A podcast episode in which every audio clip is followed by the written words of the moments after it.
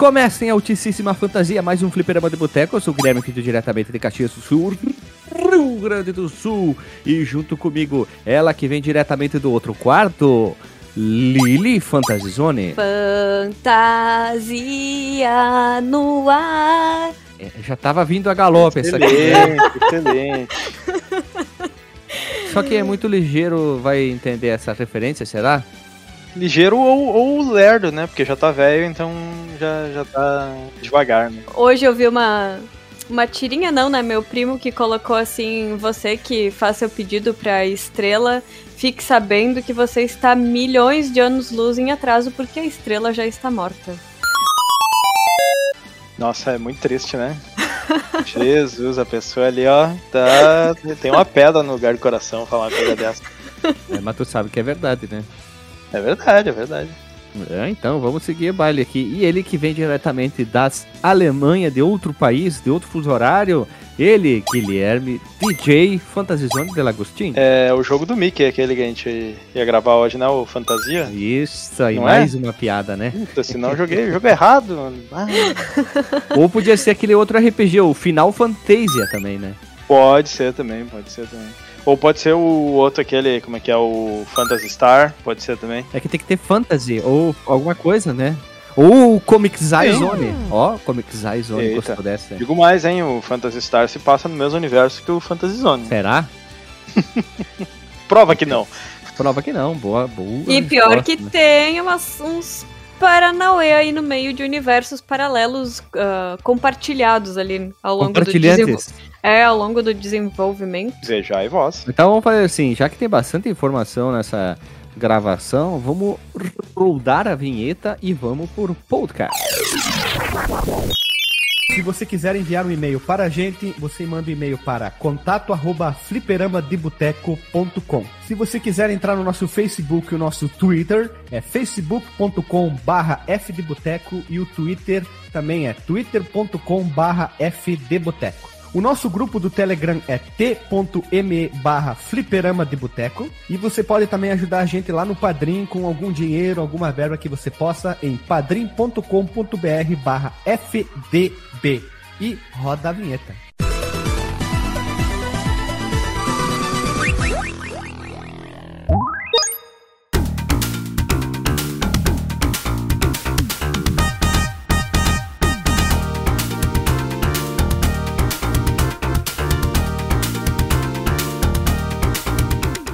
Voltamos da vinheta e vamos lá, meu povo amado, povo querido, povo idolatrado, povo batraque helicopterizado e fantástico, hein?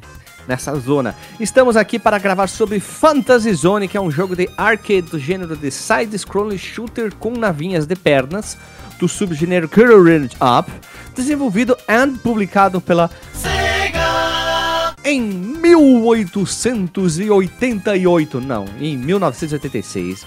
É o primeiro da jogo da franquia Fantasy Zone que é, popularizou o conceito de boss rush. Diz a pauta, eu contesto aqui apenas para criar uma intriga. E para quem não sabe, Fantasy Zone é o jogo daquela navinha Opa Opa, que tem duas azetas e duas pernetas, né? O jogo foi portado para diversos outros consoles.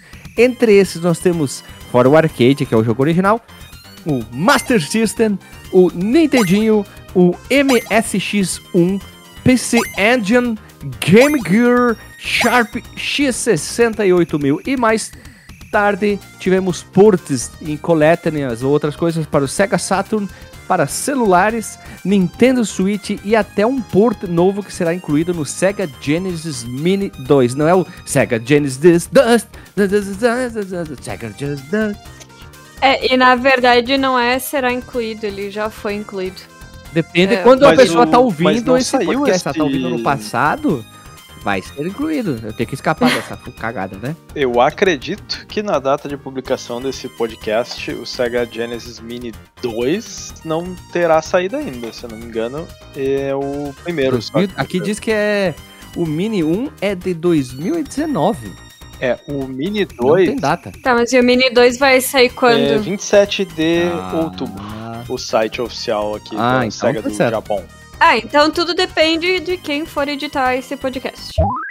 Esse podcast está sendo editado no dia 30, e sim o Sega Mini 2 já saiu no dia 27 como foi supracitado. Ao Hawaha, um Veja Você, serão 60 jogos entre títulos de Mega Drive e Sega CD. E muita gente sabe que a Opa Opa, por muitos, por algum tempo, vamos dizer assim, foi o mascote da SEGA até ser substituído pelo Alex Kidd e depois ser substituído pelo Sonic e depois ser jogado num limbo de, vamos dizer assim, de marketing da SEGA, tá? É, isso fica, fica o recado pro ceguista aí, hein? É, pode ter a SEGA no coração, mas a SEGA não tem os, os mascotes dela no coração, Ela não. tem um só, né? Apareceu ali, ó, chama no departamento de RH e quando vê tá o Opa Opa saindo com a, com a caixinha aquela de papelão É, com as coisinhas é, dele DJ, dentro. só- da ela só tem- É aí, é, a SEGA é só tem, digamos, vamos dizer, entre aspas, importância com o seu mascote chamado Sonic, tá? Se tu for ver. Uhum. Nesse momento, né? Ninguém disse que ele não pode ser substituído também. Ah, vamos lá então. E temos alguns episódios relacionados, é claro que nós temos o algum entre alguns, tá? O Alex Kidd, que é o episódio 1, 2, 3. Olha que coincidência. 1, 2, 3. Olha só. A era de ouro dos arcades 1, 3, 4, já que ele fez parte dos arcades, vale a pena interessante falar. Sonic 1 de Mega, que é o 188. O 269, que é o Sonic 1 de Master. E também o 218, que é um episódio muito importante, onde que nós listamos as principais cagadas da SEGA que fizeram a empresa, digamos, se auto-sabotar. Talvez seja a melhor explicação do que a SEGA fez. Teriam outros episódios? Teriam, tá? Mas aqui só são alguns. Caso a gente queira botar, vai estar o link no Porsche. Outros episódios que fazem o correlato. Olha que bonito. É, esse, esse episódio de cagadas da SEGA aí deu trabalho pra editar, porque era tipo umas 10 horas de podcast, a gente teve que cortar pra caber em 3, né? Porque Muita é muita cagada. cagada da É SEGA. muito. né? Vamos lá. Como conhecemos o jogo? E vou ser vergonhoso, tá? Eu vou ter que procurar agora aqui, ó. Sonic All-Star Racing. A data de lançamento. Sonic All-Star Racing é de 2012. Não, esse aqui ele tá me dizendo All-Star Transformer. Eu vou ter que botar o primeiro. O primeiro jogo do Sonic All-Star Racing, que ele não quer me dizer, foi o primeiro jogo que eu joguei do Sonic de corridinha, tá? Vou procurar aqui, enquanto eu vou falando aqui, se eu encontrar a data, eu falo ele aqui. Eu comprei esse jogo no ano de lançamento, é claro que ele foi original, né? né? Pro Xbox 360. E aí eu fiquei é, conhecendo, aqui a data, deixa eu ver se tá certo, 2010. 2010. Foi o ano que eu comprei ele. 2010. E eu fiquei conhecendo o Sonic, o Corridinha, e também o Opa Opa. E eu fui procurar na internet quem era o Opa Opa. E aí eu vi e descobri que tinha o jogo Fantasy Zone. E eu descobri ali em 2010, no ano de lançamento do Sonic All-Star Racing. Ai, tu não conhecia? E eu garanto que muita gente vai dizer, ai, tu não conhecia? Também não conhecia. É isso aí, foi o ano que eu conheci. Tu, Liri? Então, na verdade, o jogo Fantasy Zone mesmo, eu conheci também depois de conhecer o Opa Opa no Sonic All-Star Racing. Mas ele é um jogo. personagem bem rapidinho, ele é um personagem comprável. Isso. Mas assim, não é com. É Sim, dinheiros sim, sim, de não jogo, com dinheiro no de- caso. da vida né? real. Isso. Que é, que é algo muito justo. O, o jogo em si eu acabei jogando um pouco antes da pauta, mas não fiquei muito tempo, assim, numa, no- tipo assim, numa época que eu tava querendo jogar muito jogo de navinha, eu abri o jogo, joguei por um, um tempinho. Acho que naquela época eu não tinha entendido o que, que tinha que fazer exatamente pra conseguir chegar no chefe e terminar a fase, por isso que eu larguei o jogo antes. E, enfim, joguei pra pauta aí. depois. E tu, meu caro DJ? 86, né, que, que saiu, eu tinha 3 anos, eu me lembro muito bem que o meu pai botava um banquinho na frente do arcade, aí eu levantava lá, botava a fichinha e terminei ele lá. Com, Nem com sabia três ler, anos. escrever, Não, não foi difícil, não. Conseguia comer, respirar, mas virou o jogo na época, né? É, eu, eu conhecia de internet esse jogo, assim, conhecia de nome, já tinha visto vídeo, muita. Porque ele é um jogo muito famoso, né? Então todo o pessoal que produz conteúdo da SEGA, que produz conteúdo de Master System, faz é, muita coisa assim que menciona o, o Fantasy Zone, tem vários vídeos falando, ah, você sabia do mascote, tereréu, todas essas coisas. Então eu já conhecia ele, mas eu nunca tinha jogado ele. Eu joguei ele a primeira vez pra. Mas tu já Pra sabia da existência, mas não, não- tinha jogado. Exatamente. É, não lembro de ter visto na minha infância. Eu tive Master System, aluguei muito jogo, mas não lembro de ter visto ele na locadora ou de ter algum amigo que tenha mencionado, assim. É, eu não sei se ele foi lançado no Brasil, assim. Pra mim, porque não é todos os jogos que a Tectoy trazia, né? É, então, é, te- até seria interessante descobrir se ele, se a Tectoy chegou a lançar ele no Brasil. Hum, Isso aí, então agora sim, vamos pro conteúdo. E com muito orgulho posso dizer, Lili, mais uma pauta que tu fizestes aí. Então, o jogo foi produzido especialmente pelo designer Yoshi Ishi? Mentira. Yoshi Ishi. Então, ele foi o, ca- o cara principal ali por trás do Fantasy Zone, mas também tem o cara que portou para outras plataformas, chamado Mu- Mutsushi. Ai, meu Deus. Mutsuhiro Mushan Fuji. Caralho. Ele também. é, Na verdade, eu, eu tô falando desses dois agora porque foram as entrevistas deles que eu me baseei pra poder pegar a história do desenvolvimento. Esse carinha aqui, que é o diretor, o Mutsuhiro. Eu acho que eu vou chamar ele de Fuji, que é mais fácil. Ele também é conhecido como 6216 Ah, come- ah, agora, agora eu me perdi totalmente já. e 241. Por que isso? Porque ele falou nessa entrevista que na época ele não podia. Isso, tipo, se vocês forem procurar nos jogos essas, esses números e letras, é ele. Porque ele não podia ser, tipo, credenciado, assim, sabe? Eh, Não podiam dar os créditos pra ele. Então ele se lançava dessa forma. Isso era comum nessa, nessa época. No começo, né, eles, eles botavam os créditos que não, não era o nome do cara. Se tu olhar o nome dos créditos desse jogo pro Master, os programadores, um dele é Dunk ASI 12, o outro é, veja só, Sexy Bomb. isso Nossa. mesmo, E o outro é Asco 3458. É, então é essa, essa coisa louca da época. O é, Mutsuhiro, ele estava acreditado nesse jogo como Warlock Multi 241. Ó. Ah, então ele tava até como multi 241 também. Eu vou confessar, assim, que eu até não vou dar tantos créditos pra esse cara, porque eu achei a entrevista dele, ele meio que se enchendo. Inflando o ego, mas enfim. O Yoshi Ishi lá, o Yoshi Ishi, ele comentou numa entrevista que a SEGA tinha acabado de lançar o Hang-On e a Konami recém tinha lançado o Gradius. E o Gradius foi, tipo, um tremendo sucesso. Aí o chefe deles, assim, brilhou os olhinhos e queria lançar um game rival. Só que eles tinham que achar uma forma de competir com as outras empresas, por- ah, graficamente, né? Porque o hardware suportava apenas 128 sprites. Ah, e eles conseguiram driblar essa dificuldade, porque quando o Opa Opa morria e explodia, eles conseguiram dobrar essa capacidade de sprites. Olha, eles faziam verdade, magia negra.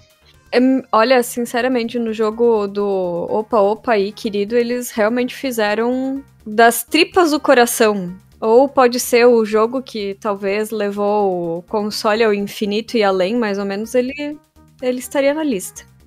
É, eu, eu posso dar uma ideia de como que eles fizeram essa, essa bruxaria. E tem um negócio que se chama multiplexação de sprites. Uh, professor DJ na, no microfone agora. Uh, Como é que funciona o negócio, né? O- a placa de vídeo dos consoles e muitas vezes as que são usadas no, no arcade, às vezes ela só pode mostrar um certo número de sprites na tela. Porém, o que eles fazem é, se tem alguns sprites que só aparecem, vamos dizer assim, metade de cima da tela ou metade de baixo, quando ele está desenhando a tela, chega num ponto em que ele pode sobrescrever os dados dos sprites para reaproveitar eles numa parte que não foi desenhada ainda da tela. Então talvez o que eles fizeram quando explode o Opa Opa, que sai, sai aquelas estrelinhas, assim, como se fossem uns flocos de neve, vamos dizer só para o pessoal entender, se não tiver visto ainda, em todas as direções. O que talvez eles tenham feito é do momento em que chega no Opa Opa, porque essa, o centro dessa explosão tá onde estava o Opa Opa, eles podem simplesmente reaproveitar os que já foram desenhados na parte de cima e tocar para a parte de baixo.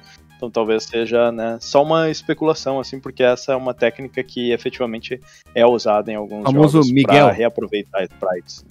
famoso Miguel. Hum, entendi. Ó, interessante, não sabia. Ele também relata que com, essa limitação do hardware, né, não era possível fazer algo parecido com a arma laser do Gradius, que conseguia atravessar a tela na horizontal, porque eles também tinham limites de sprite na horizontal e por isso eles criaram umas camadas de fundo para poder engrossar os raio lasers. Que no fim o jogo lembra muito pouco Gradius, né? Uhum. A ideia, assim, do chefe, que eu apelidei ele aqui de Big Boss, porque ele não fala exatamente qual foi o nome do, do chefe do projeto, mas ele não mencionou isso. Enfim, eles queriam que fosse. esse cara queria que fosse idêntico, realmente, que se passasse no espaço sideral e tudo. Só que o Yoji, ele imaginou que as pessoas não queriam que fosse algo tão parecido com Gradius, e ele queria colocar a sua personalidade no jogo. Então ele quis fazer um jogo mais colorido e vistoso, e por isso que ele pediu para os designers que usassem então cores em tom pastel, ou tons pastéis, ou tom, tons pastel. Pastel. a famosa. O tom pastel foi utilizado em grande Exatamente. quantidade.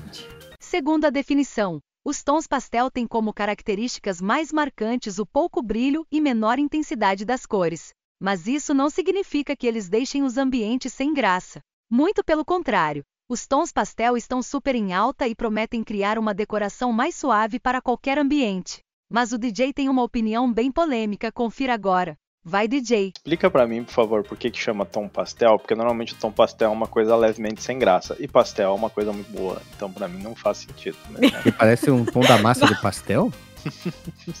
Só se for a massa de pastel antes de fritar, porque depois ela fica douradinha. Ah, é? E é, é bonito. Então, tom pastel cru. E bem de liça. Tom pastel cru. Mas veja você, o nome Opa Opa, ele veio da expressão brasileira famosa chamada Opa! E o Yoji queria que tudo girasse em torno de samba, porque era alegre e chamativo. E por pouco o nome do jogo não foi Opa Opa, mas daí eles falaram assim, Opa, não, cara, pera tá aí, não dá, esse é, nome não dá. Ah, É, o... Opa, tá exagerando, não vai rolar. e aí foi Fantasy Zone. Aí aqui a gente tinha uma imagenzinha assim da arte conceitual, eu- eu mostrando a evolução do Opa Opa, enfim. Tá, é, tá tudo em japonês, né? Fui eu que traduzi, como vocês Eu podem achei meio ver. estranho os primeiros layout dele, assim, achei meio bizarro, assim, muito japonês, assim, zero, zero é, carisma, pronto. É, mas aí já dá pra ver que embaixo já é realmente como, como ele saiu, né? O jogo ele tem acaba tendo várias inspirações até dos próprios projetos da Sega, né? Ah, não é o console, é a empresa Sega, no caso aqui que a gente tá falando. e né, só pra deixar claro, né? Fazer o jogador navegar livremente da direita pra esquerda veio do próprio jogo Flick, que é ou é, deve ser Flick, né? Ai, É, é aquele jogo do, do passarinho. Isso, eu ia falar pulga, meu Deus do céu, me batem aí, por Eita. favor. Eu ia falar pulga. Esse Flick, inclusive, foi um dos primeiros jogos que eu joguei pro Mega Drive na casa de uma prima minha. Eu confesso que eu nem conhecia esse jogo até escrever a pauta. Acho que eu tenho que tentar jogar. Mas, enfim, o, esse- o Yoji, Yoji ali, ele não queria limitar os jogadores e ele gostava desse estilo de jogo. Então, por isso que ele também se baseou ali no, no Flick.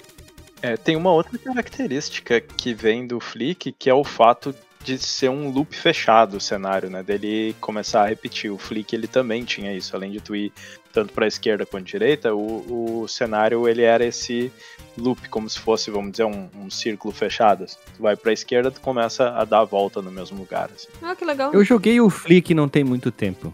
Só que eu não consegui fazer essa referência. É, não, eu nem, nem sabia. E o Yoji, ele comenta na entrevista também, assim, que ele não era um exímio gamer. Ele até disse, assim, que muitas coisas ele não imaginou que as próprias pessoas iam conseguir passar de algumas fases, porque ele mesmo, assim, não tinha potencial pra isso. Por isso que ele quis ah, algo que fosse mais básico. assim, né? Básico? Ah, tudo bem. Pois é, né? Vejam vocês. Ah, e mais parecido com Pac-Man e Flick.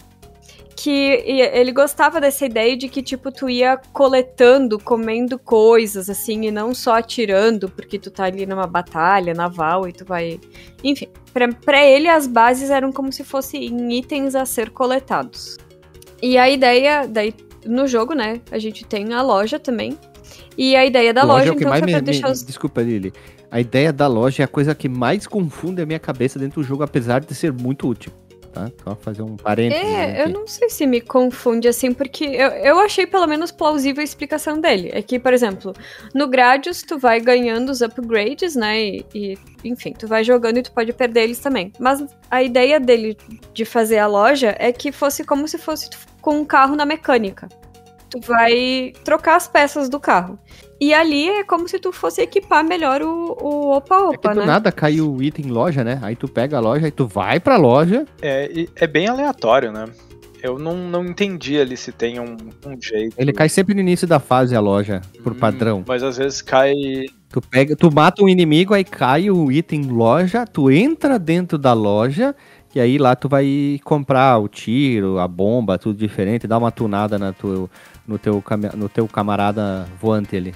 É, mas pelo que eu entendi, a loja a gente tem acesso. Depois a gente fala melhor na jogabilidade, mas é quando tu coleta pelo menos um número X de moedas. Tipo, assim, ah, sei lá, tu coletou 10 moedinhas, daí ela habilita. Mas enfim, era pra tornar muito mais realístico, assim, né? né, Nesse quesito. Porque tu tem uma nave e tu vai equipar essa na- nave, embora ela é uma nave. Ah, como é que se diz? Senciente. E as armas, ele fala que foram pensadas também para que jogadores não tão habilidosos quanto ele conseguissem avançar um pouquinho mais no jogo. O Veja Você 2 aqui é que a ideia da arma de 16 toneladas, que é uma das coisas que a gente tem, ele veio de duas, duas fontes. Uma delas era a música do cantor. Alguém quer me ajudar aí? Tennessee Ernie Ford. For... Eita, tem um problema aqui. Tennessee Ernie Ford. que ele tem uma música com esse nome. E outra é dos comedi- comediantes Monty Python. Então, Python inglês. Isso, onde caiu o peso escrito 16 toneladas na cabeça das pessoas. Hum, olha só. Ah, os chefes, eles foram pensados depois da elaboração dos estágios, mas eles eram o carro-chefe do jogo, assim. Ele, ele fala que pra ele o mais importante era que as pessoas se divertissem, assim, derrotando os chefes e pensassem em, estratégias para conseguir derrotar os chefes. Então, algumas armas foram pensadas, criadas depois da criação dos chefes. E também era uma coisa assim, do tipo, o chefe e a fase tinham que ter uma coerência. Por exemplo, se a fase era aquática, o chefe, naturalmente, era alguma coisa que remetesse o embaixo d'água. É que ele não imaginava que tivessem gamers, né, que conseguiriam vencer a Boss Rush antes de chegar no plot twist, que a gente vai deixar pra Hum. depois. É bem estranho.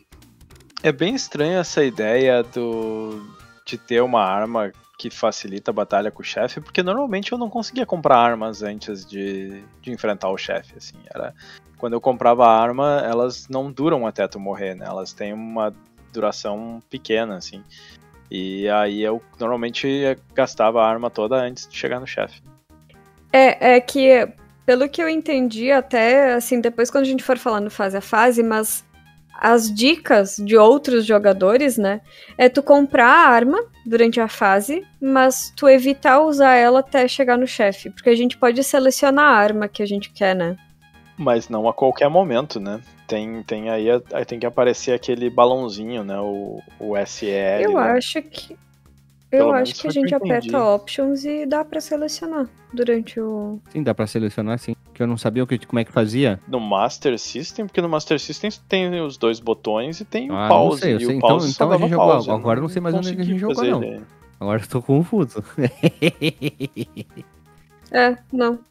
É, até porque durante o jogo tinha a bolinha vermelha da loja e tinha uma outra bolinha amarela que aparecia SEL. Aí se eu entrava naquela bolinha, aí ele entrava na tela de seleção. Mas eu não podia ir a qualquer momento, assim. Ixi, agora eu fiquei na dúvida. né? Depende, talvez, da, da versão mesmo. Bom, aqui na, na entrevista, ele fala que teve. Eles lançaram a folha de instruções do Fantasy Zone e, aca- e essa folha de instruções acabou irritando a administração da SEGA, porque no texto, bem embaixo, dizia da arma Rocket Engine dizia: faz você ir super rápido. Ou só eles foram engraçadinhos ali, os caras, né? Porque era um super com, com vários usos, assim, mas era o equivalente em japonês, né? Não sei qual. Sabe como é que é, né? Tem uma galera. É, ele fala assim que a equipe na época era extremamente séria, assim, né? Que os. As... Ah, então talvez seja isso mesmo. Mas eu achei interessante essa questão de um folhetinho com instruções, porque isso talvez seja uma coisa que tivesse nos arcades no Japão, né? Mas eu nunca vi em outros lugares. Ah, no máximo, na própria máquina tinha algumas Aham. instruções. Mas pelo que, eu, pelo que eu lembro da entrevista, esse folhetinho era. Esse, esse folder, enfim, folha de instruções, enfim, era da versão de arcade mesmo. Ah, veja você 3. O nome do planeta Menon veio das palavras Mebius e Xenon. E é o restante da palavra Mebius e Xenon. No caso, o ME com o NON do Xenon, ele fo- forma o Menon, que é o planeta do jogo. E o que sobrou da palavra forma Chevios, que é uma homenagem ao jogo Chevios. Olha aí, achei que vinha da música aquela. que- Não, mas Ah, depois não. eu achava que isso era uma homenagem à cerveja do que aparece lá no Chapolin a Branca de Neve. Espelho, espelho meu que tudo sabe. Diga, quem é a mulher mais bonita deste reino? Tu, rainha, tu és a mulher mais bonita deste reino e de todos os outros. Eu já sabia. E agora o comercial. Já saiu Chaves, a cerveja incrível. Tome uma Cheves que eu já tomei. Tome outra Chaves que eu já cansei. Chaves, a cerveja incrível. Que o espelho da bruxa vai pro intervalo. e aí vem a propaganda da cerveja Chaves. Chaves, tome uma Chaves. Um, um dia eu ainda quero ver os episódios finais desses é, que tinham múltiplos episódios, porque ti- tinha vários que o SBT acho que nunca passou o final. Que eles não tinham, não sei. Ou no, tu não assistia também, não, né? mas teve uma vez que, inclusive, eles disseram: não, agora a gente vai passar aqui, ó, todos os, os episódios no sábado de noite, ia ser um evento especial, tipo, ah, hoje eu vou ver o final. E não, eles passaram só o, tipo, o primeiro e o segundo. Tinha esse da, da Branca de Neve e os Sete Anões, tinha o do Romeu e Julieta e tinha aquele do Alfaiate Valente. Segue o baile aí, Lili. O Yoji, então, comenta que ele ficou bem feliz, né, de ver as equipes portando o seu jogo, principalmente para os consoles inferiores como o Sega Mark III, e até mesmo a Sunsoft para os seus concorrentes. O que ele queria mesmo era que o jogo bombasse por aí, né? Azar da onde é que estava caindo. E o diretor Mushan, então, que é o, o maluco lá que eu comentei, foi ele o responsável por portar para o Sega Mark III. O que que ele fala, assim? Que na época, quem é que fazia os portes? Ele, ah, ele falou que a Sega chamava uma equipe gigante e eles é que levantavam a mão dizendo assim, ah, eu quero fazer o porte para tal console. Então, isso dentro da, da própria, dos próprios consoles da Sega, né? Por favor. Eles faziam uma licitação. É, tipo, tipo isso. Tipo, quem quer pegar essa bucha aqui? Nossa, tristeza, Mais ou né? menos Quem assim. quer pegar essa bucha aí? É, e o Mushan aí, ele falou que ele era colega de um dos programadores, colega de quarto de um dos programadores da versão de arcade, e quando ele via o colega dele ali rodando o jogo, testando e enfim, mil coisas, ele já estava pensando numa forma de portar para o Mark III. Olha só. Então ele olhava assim, dizia, ah, isso aqui dá, isso aqui não dá, e ficava tipo, né, imaginando como seria. Então quando eles perguntaram quem quer portar pro Mark III, ele disse assim, eu, eu aqui, Ele puxou o cartucho pronto tá já aqui, ó. fiz. Já fiz. Tá pronto? É, se fosse o Marco, sim. Dizer, ó, tá aqui pronto. É certo, né? É que pra quem não sabe, né, ou não sei se a gente já comentou, mas o Marcos a gente mal terminava de gravar, ele já entregava o cast editado, né? Então, É, ele entrava na cápsula do tempo lá no. Como é que era no Dragon Ball que tinha a. Ah, aquilo lá era lá, na, na- lá no Kami-sama, que tinha o, o Sr. Popo. Isso, é o. É, o Dr. Marx tem um negócio desse aí, que ele entra, edita o podcast, sai com o negócio aí em uma hora. Ele fala que ele sabia o brilho assim do jogo seria os chefes, mas que alguns ia ser quase impossível de portar por conta dos hardwares. Então, eles antes tentaram portar os chefes, fazendo algumas modificações. Depois a gente vai ver até no fase a fase que tem dois chefes específicos que foi impossível. E o resto ia tentar manter igual, né? E o Fantasy Zone foi então o primeiro jogo de 1 megabit da SEGA. Megabyters. É megabit mesmo. Ah. Eu tô sacaneando vocês, Megabyter. É, é megabit, provavelmente. Porque naquela, o que tu via. Ah, tá. Não, é só porque o, o que tu via na caixa era megabit, né? Não era megabyte. Tinha que dividir por 8 ainda, se tu quisesse saber se ia caber no disquete. DJ, tu que é formado na, nas física e mexe com as tecnologias, vamos deixar bem claro pra quem não entendeu ainda. Qual é a menor unidade? Vamos lá, eu faço a pergunta, eu sou o duvidante e tu é o cara que tira a dúvida. Um megabit é maior que um megabyte ou não? Não, um megabit é menor que um megabyte. Porque Por o quê? bit, porque um byte tem 8 bits. né? Então, se você quiser saber quantos bytes tem, tu tem que dividir por 8. Então, 1 megabyte divide por 8 dá, dá 128 kilobytes, se eu não me engano. Por isso que um gigabyte nunca tem mil gigas. Mil megas, perdão. Eu me atrapalhei no número, né? Porque ele não fecha um número redondo. É, na, na verdade, essa, essa é outra, é, é outra explicação. É porque tem um negócio lá de que o, o quando tu vai fazer esses, né, mega, mega, giga, quilo, né, tu tem que multiplicar por 1024, não por 1000, que é porque eles querem usar a potência de 2. Aí é uma complicada. Isso aí a gente deixa pra outro cast, né? Isso, Especificamente. Vamos pra outro classe. Um dia a gente faz, explica o que é bit, byte e todas essas, essas, essas jiboia aí pro pessoal entender. É, ou se o pessoal for que nem eu, vai ouvir e vai esquecer no outro dia, no, no outro minuto. A gente vai falar de malhação também, que tem o gigabyte lá. É verdade. Eita, tem gente que não vai fazer. Mas que desse jeito falando, Que meu? malhação, meu, que malhação.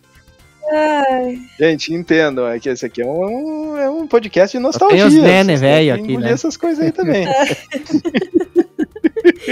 ai. Pega o baile, vamos lá. O que, que aconteceu aqui? Aí, aí eles fizeram o quê? Pegaram o quê? Compraram o quê? Foram pra onde? Finalizando a parte de desenvolvimento, o jogo foi lançado, foi portado para vários outros consoles afins e blá blá blá. E o Yoji falou que internamente o jogo não foi bem dentro dos testes da SEGA. Uh, é? Nem, nem pra equipe comercial. Acho que, tipo, eles olharam assim e vai rolar. Só que, quando foi lançado, tipo, foi muito bem sucedido. E eles não entenderam exatamente o que, que aconteceu pra internamente ter sido tão ruim e comercialmente foi muito bom. E ele falou também que não tinha muitos perrengues de desenvolvimento, mas ele comentou que existia um outro jogo dentro da SEGA que ia ser muito parecido com Gradius, que ia ser dentro do espaço Os sideral. cercádios. É, só Hã? que? Hã? Hã? é os cercádios, isso. Nossa, piada ruim. Vocês podem falar que é ruim, tá? Por favor. Não, a gente não deu risada pra não dar ibope, entendeu? Mas aí a pessoa Olha que continua. rolou, rolou um senta lá, Cláudia, bonito agora. Obrigado, viu? Eu vou, vou ali no banheiro dar uma chorada, já volto, tá? Vai lá. Be- beijo- beijos de luz. Isso, passar bem. É isso. Ah, só que o jogo flopou. Acho que eu acredito que antes mesmo de ter sido lançado. Não sei, ele não falou exatamente. E eles tiveram que dar um corre lá com Fantasy Zone. Eu ia falar Gradius agora, bloqueei. Mas que no fim deu tudo certo. Pô, imagina o Yoji aí no escritório passeando aqui dizendo: o que, que, que, que, que vocês tinham dito mesmo? Que não, que, hã? que não era bom? Que não ia dar da puta. sucesso? Fala pra mim de novo que eu Puta criei o mascote merda, da SEGA. Esse aqui é o Visão. O Visão deveria ser o mascote da SEGA, né? Foi boa essa, hein? É o sem visão, no caso. Não, o Visão, porque a SEGA precisa de olhos. Nossa, vocês estão ruins, eu também tô ruim. Segue o baile. Tá, agora partiu a história do, do jogo. É, eu- Não, mas pera aí, antes de entrar na história, eu quero fazer uma pergunta. Eu quero saber se nos países que falam espanhol, o jogo, o personagem principal se chamava Wepa Wepa. Ah. Não sei, vamos aqui, ó. Tradutor, pera aí, vamos ver aqui.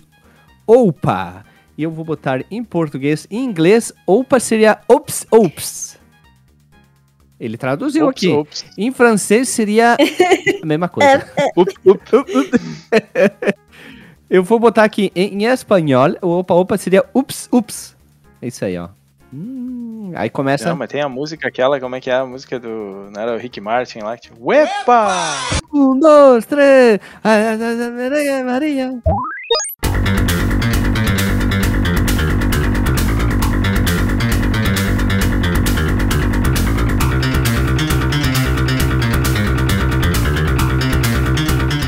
A história, meus irmãos, que é muito importante, pra quem não sabe, se chama Irmãos.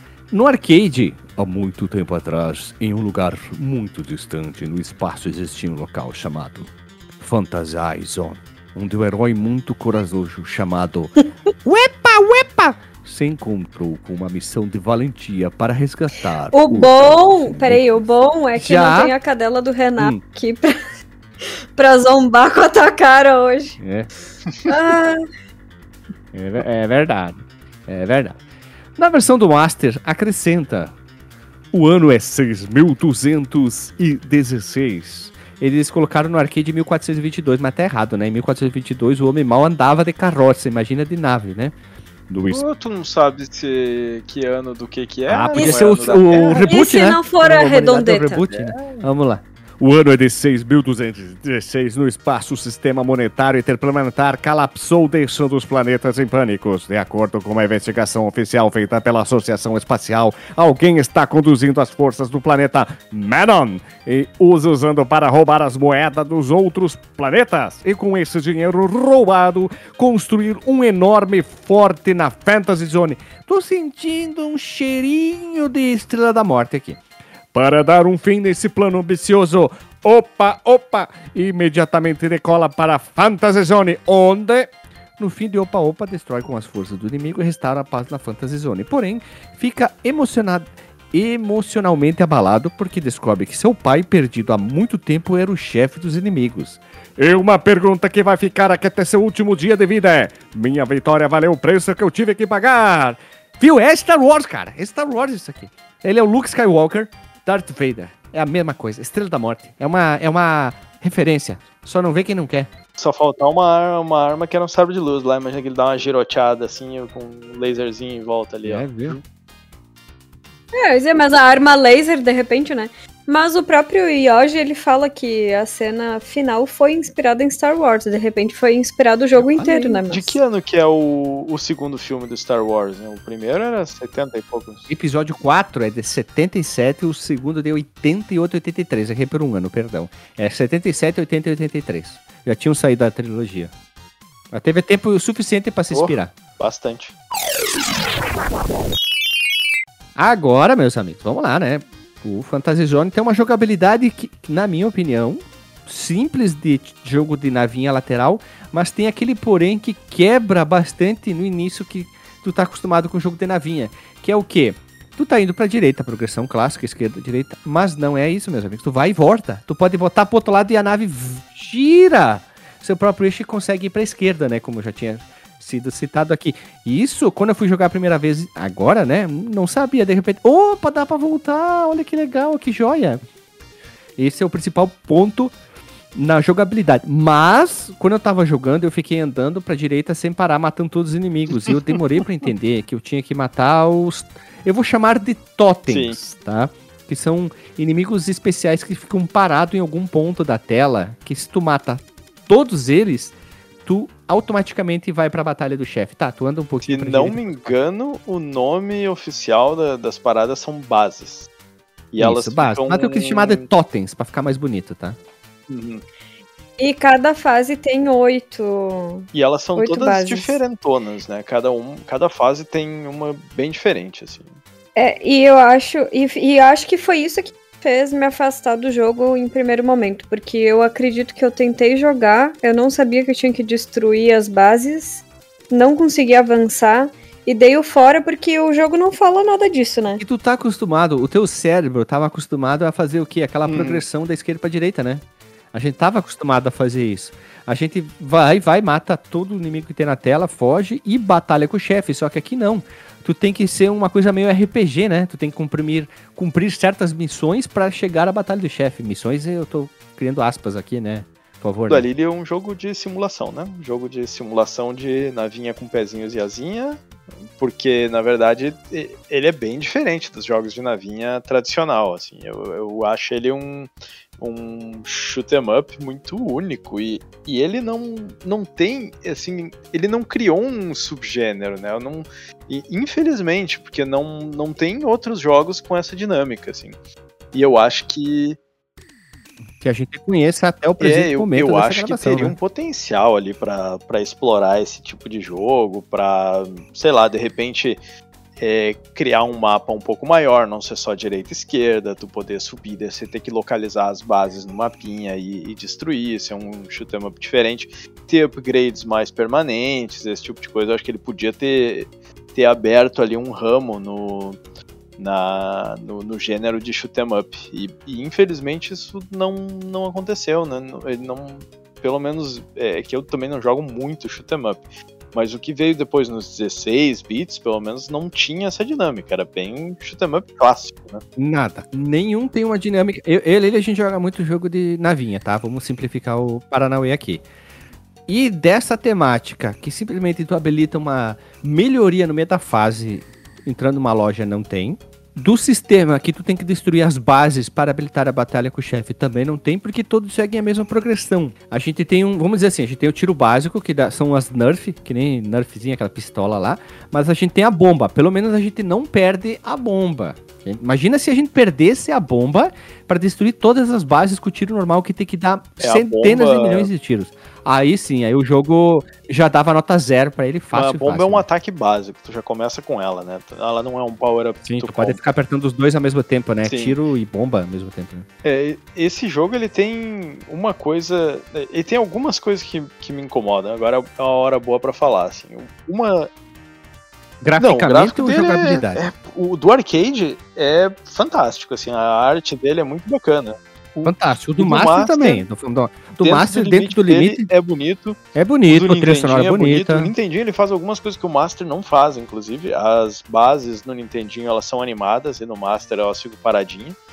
E Sim, do MSX É. é. a coisa mais carniça do mundo, é a mais feia.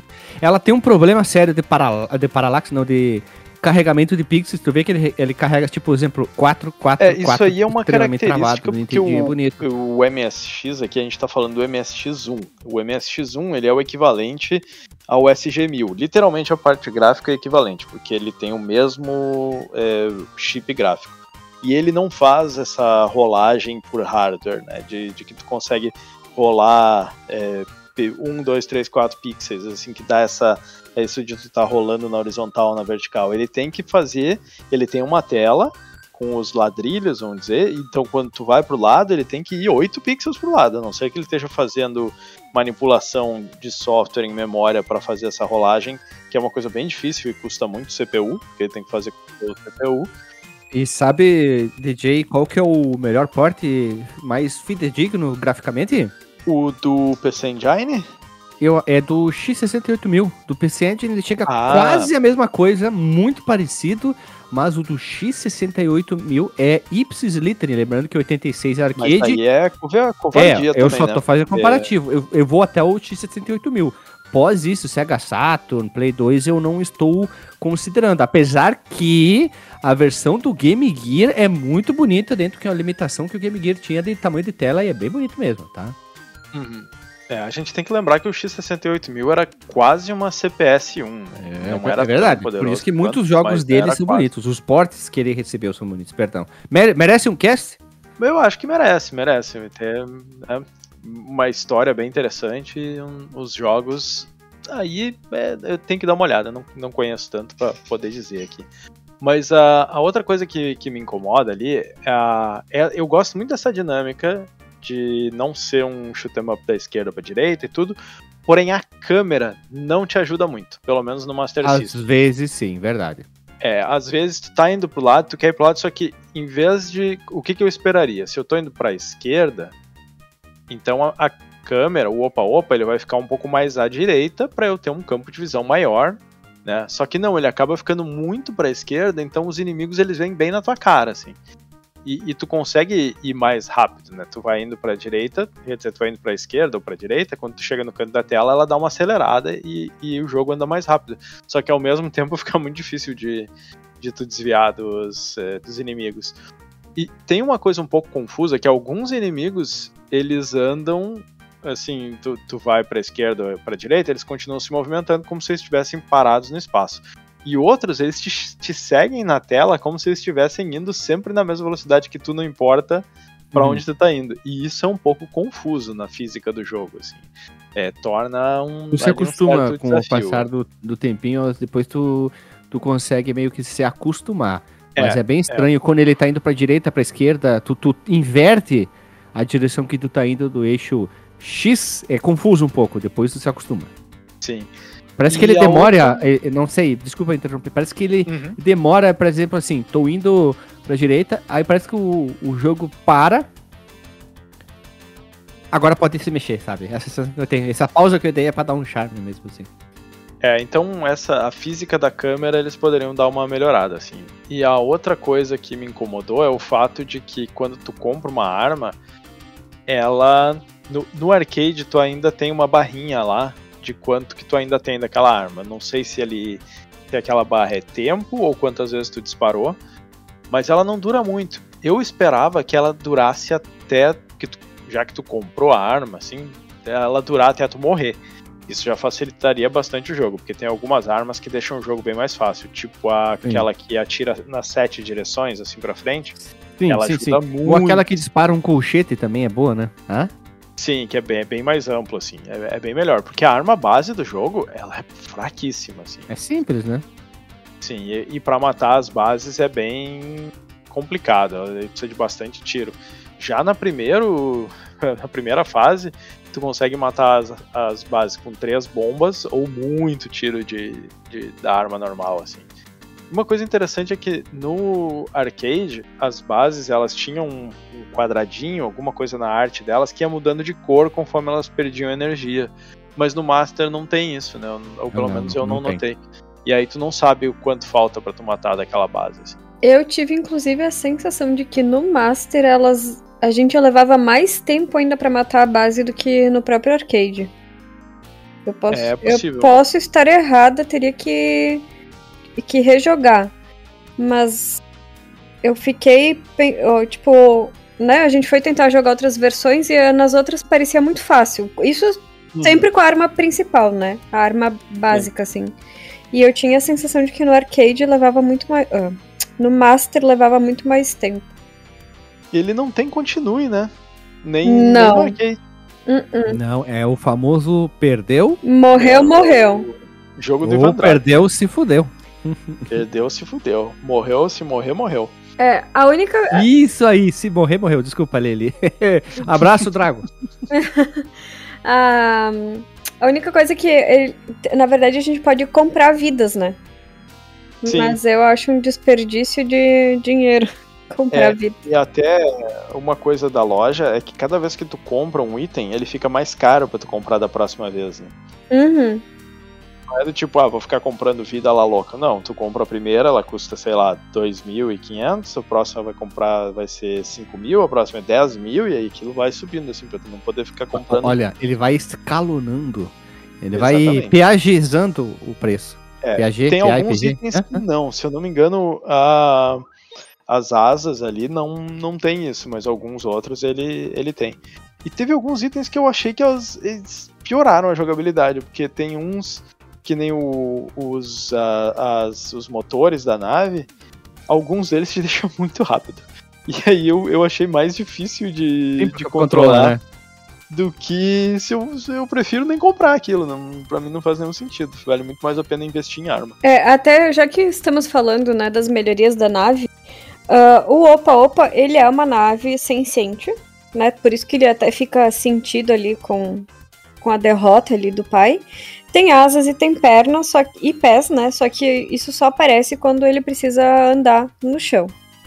Ah, pera, pera, pera, pera, pera. Deixa eu Parece ter. Quando ele anda no chão, ele vai com as perninhas demais. É muito lindinho, né? Uhum. E ele não tem proteção, então a gente não tem escudo, na- é o que a gente chamaria de escudo, né? E um, um ataque ou colisão já é o suficiente pra gente perder uma vida. E com ela, Uhum. todas as melhorias. Então, se a gente realmente não compra vida, a gente tá full, né?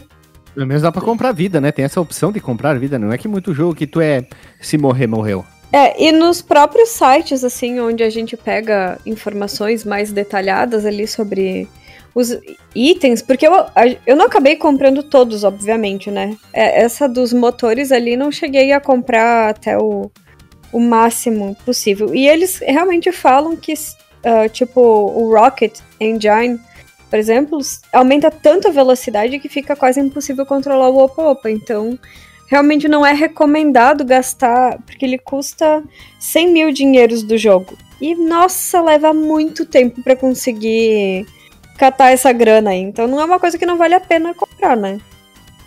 Uhum. É verdade. E aí a gente tem várias armas de tiro, já que a gente tava falando de algumas serem fáceis ou não.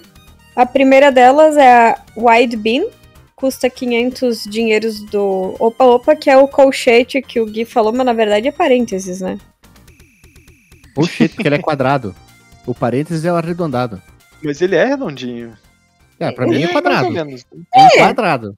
Mas, se for isso, vocês tão- é dois contra um, então é isso aí, pronto. Não, não, não, tudo bem. Não tô, não tô aqui pra brigar. É Um, um colchete parênteses aí. É uma mistura dos dois. É o que. É um Colchete, parênteses, colchete, parênteses. Biscoito, bolacha, caralho, vou te matar. E ele tem o tiro mais amplo, porque ele envolve toda a frente da, do Opa Opa, né? Só que o poder destrutivo dele é igual a Twin Shot. Então, tipo. É só bases, mais- tu vai ter que dar é. um- o mesmo dano, no caso, né? É só melhor pros inimigos porque ele é mais amplo, né? Ele Isso. tem um, né, um vamos dizer, um alcance vertical maior. assim. Isso. Aí tem a Laser Beam, que é mil dinheiros do jogo. Ela é mais poderosa e Pra quem não mantém. sabe, é, é feijão de laser, tá? Isso. Tradução. Eu fazer a tradução aqui simultânea. Tá, Uhum. obrigada. Ah, manter pressionado faz com que ela atravesse de uma ponta até a outra da tela e a espessura vai diminuindo conforme o tempo de uso da arma. E tem a. Como seria Gui, a set-way shot? Como, perdão, tu, por favor, repita, porque eu tenho que entender, né? Eu não, é, não é- eu não sou o cara da Fórmula 1 que tem formação em, em rádio de Fórmula 1 que não dá pra entender nada. Repete o Não, nome é para as aqui, pessoas entenderem? Seven É o- way Sério. shot. É Eu o, traduzo, eu traduzo é o, é a- experiente. o shot vem de bebida, então é os sete caminhos da bebida. Ah, eu ia dizer que era um martelinho. Martelinho dos sete ser. caminhos. Sete caminhos. Ela também tem o poder destrutivo igual ao da Twin Shot, só que pode disparar sete tiros por uma vez. É tipo o colchete parênteses lá também, né? Ela acaba ficando mais ampla, só que são sete tiros daí. Só que tem um porém, porque eu achei muito mais fácil matar as bases, elas, que elas morrem muito mais fácil quando eu tô com essa arma. O que, que eu acho que é um negócio? Quando tu tá perto da base e tu atira, os sete disparos eu acho que acertam na, na base Ah, e dá sete ser. vezes o dano. Porque eu achei muito, muito mais fácil, assim, de, de- que, que morria muito mais fácil as bases quando eu tava com essa arma. Ou se não for o sete, porque tem dois que são um pouco mais afastados, né? Mas talvez aquele Sim. cinco do meio, sim, né? Então Uhum. é uma chance. Ah, também temos bombas, e a gente pode segurar até 10 bombas de qualquer tipo. Pelo menos é o que diz nos. A Twin Bomb, pra quem Hum. não sabe, Twin é gêmula, dupla. Isso. Bitrem, é, é, é bomba bitrem, isso. Isso. Isso, perfeito. E são duas bombas por vez, né? Ele lança duas bombas por vez e não acaba até a gente morrer. Então essa é uma melhoria que vale É muito uma das a pena. melhores que tem. Uhum. Tem a, a Firebomb. Ah, eu todo mundo já sabe, né? O foguinho da paixão, né? Fogo da paixão. Sim, ficou bem. É uma coisa bem intuitiva, né? Todo mundo imaginou que era o pouquinho da paixão. Ela. hum, Dispara fogo! Ela- Isso, só que quando ela acerta. o- o- cara fica congelado. Ai, meu Deus! Quando ela acerta, Concentra, concentra, concentra. Uh! quando ela acerta o alvo, ela explode e vai para os dois lados, direita e esquerda. Faz o zoinho, o zoinho vesgo ao contrário. E causa dano a todo mundo que tocar essa explosão dela, no caso. Ah, também tem a Smart Bomb. Bomba É espertinha. a bomba pequenininha. Não, não é Small. Não. É, eu tô brincando de smart, de eh, aqueles Ah. carros smart pequenininhos, só pra tirar sarro. Ah, é, seria é é a bomba inteligimenta. Inteligente. Ai, meu Deus. Pega o velho, vamos, que é, perde a poder de ataque igual ao Twin Shot, que é o Twin é de bitrem, né? Tiro bitrem. Porém, assorta todos os alvos na tela e não é boa A sorta. inimigos. Ela sorta. Não, na verdade, ela, ela é boa contra inimigos, ela não é boa contra os chefes, né? Porque contra os inimigos ela vai destruir todos que estão na tela. E tem a Heavy Bomb. Isso que é baseado em Heavy Metal is the Law, né? Todo mundo já sabe disso. Isso que é das 16 toneladas. Embora na imagem aqui parece 18, né? Parece 18, A né? imagem é 16. Verdade. É tão pixel falhado aí. Não, mas é que tem duas imagens. Tem a imagem do ícone da compra Sim, e quando a, a, a do item da compra, sim. A do item do jogo é porque tem baixa resolution, mas eu consegui dar um Hum. zoom aqui, é 16, 16. Não se preocupe, mas... Oh, no, é o sentimento. Tu olhou pro teu assistente e falou, enhance. Isso, isso aí. Dá uma É, olhada aí, ela é chinês. muito potente, só que ela cai atrás do Opa Opa. Tipo, ele lança atrás dele, no caso, né? Mas chega a, a dar um friendly fire aí, ele, ele tira a vida, se encosta em ti, ou é só porque tu tem que estar embaixo do, do alvo que tu quer acertar? Eu acho que não usa. dá, tipo, dano em si. Eu acho que é realmente cuidar pra não jogar errado, né? Ah, tá. Uhum. Acho que o, o cuidado é nesse sentido, assim. É, eu vi, eu vi nos vídeos a galera usando isso aí pra matar chefe e é um abraço, assim. Sério? É um abraço? É dois palitos? Já era? É, dois palitos e já era. Teve um chefe ali que, se eu não me engano, morreu com uma, uma dessas aí, só. E tem a vida extra que custa 5 mil dinheirinhos de jogo. É, mas, mas é aquele esquema, né? Ela vai subindo de, de preço. Pois então, e ainda tinha informação num site que eu coletei de que esse valor, o carinha dono lá do arcade, ele podia alterar até os valores da vida extra. Então, meus amigos, Ah, olha só, filho da putagem, né? podia chegar até 100 mil dinheiros de jogo cada vida. Imagina a safardanagem. Bom, e o jogo tem vários também segredos. Olha só, segredo da paixão. Ui! Cheats. Cheats, pra quem não sabe, é merda. Isso. ah, mas assim, tipo assim, tinha comando de invencibilidade. Esse daqui deixar lá na pauta o link pro pessoal que quiser. Eu e o Gui a gente ficou de testar e não testamos, tá? Falhamos miseravelmente nessa, senhor Guilherme. É verdade. Essa de, de invencibilidade Pois. é bom, hein? Porque precisa. A gente, a gente não falou muito da dificuldade do jogo ainda, mas Sim. puta merda, que jogo difícil. Eu cheguei num chefe lá que eu não consegui nem passar com save state, mano. Desisti, fui terminar no YouTube. Pois é, quando, quando o Yoji falou lá assim que ah, a gente botou os itens aí pra poder facilitar, porque, né? Eu, meu Deus, cara, o que que tu acha que tu facilitou nessa brincadeira que não é possível? Foi leviano. Ele precisava de duas fichas pra terminar o, o Ghosts, Ghosts and Goblins lá. Pois é.